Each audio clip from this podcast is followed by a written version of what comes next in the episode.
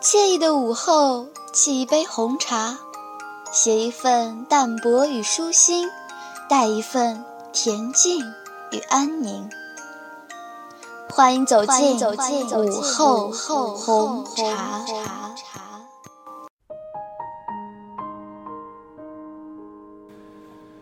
大家好，欢迎来到午后红茶，我是今天的主播小超，我是 Vera。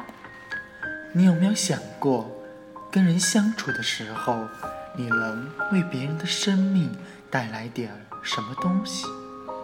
即使不一定是实质的东西，但可能别人跟你在一起的时候会觉得很舒服，或是跟你谈一谈心，心结就解开了，或是在你的身上看到一些他没有的特质。或者可以鼓励他，这些就是所谓的做别人生命中的加号。今天我们将为大家带来一篇优美的哲文，做别人生命中的加号。我一直认为人与人交往是有所图的，那人家图你什么？比如说我们家的阿姨，她来我们家工作。我们除了付他薪水之外，还能给他带来什么东西？因为我付这份薪水，别人也可以付同样多。为什么他会选择我而不是别人？我又为他的生命中加了什么东西呢？从这个观点看，每一个跟我来往的人，我都希望我是他生命中的一个加号，他们的生命能够因为我。变得更加丰富，更加多彩。你的存在是让对方受益，自己也会很开心，这是非常有意义的事儿。但反过来说，如果你一心一意想成为别人生命中的加号，这反而是给自己增加了一个负担。如果走到哪里都要为别人着想，把自己的利益放在最后面。那就太累了，因此这个尺度要拿捏得很好。我很喜欢与人分享，也很喜欢给予，但是当我觉得给到一定程度已经够了的时候，就会适可而止。不要非得做别人的加号，非得为别人加付出，因为你做别人生命中的加号，也是要有缘分的。前提是人家愿意接受，有些人是没有这个空间去收容的，那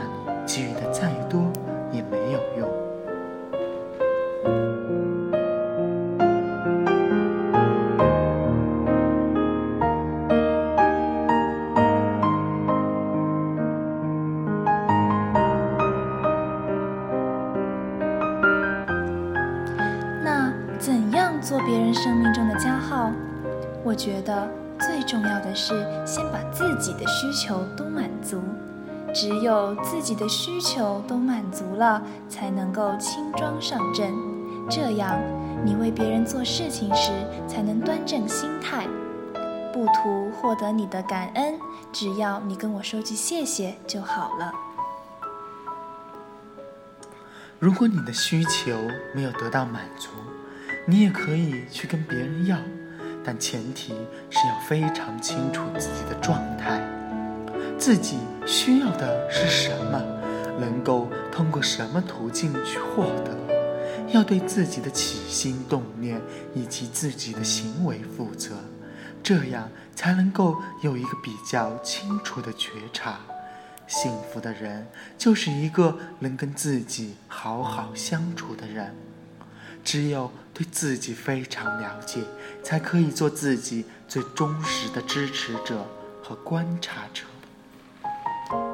现代人最大的问题就是每天浑浑噩噩的像机器人一样过日子，没有把注意力拿回来放在自己的身上，去觉察自己到底为什么这么做，为什么这么说。此刻我的情绪为什么会这样？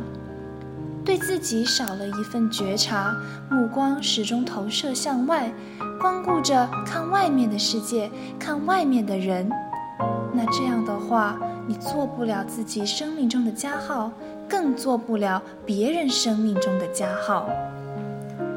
所以说，身处大学的我们要清楚地认识自己，明白我们自己为什么来到这个世界，来到这儿，明白我们到底想要的是什么，学会如何让自己做一个快乐的人，然后让我们为别人的生命加一份关怀，加一份幸福，加一份。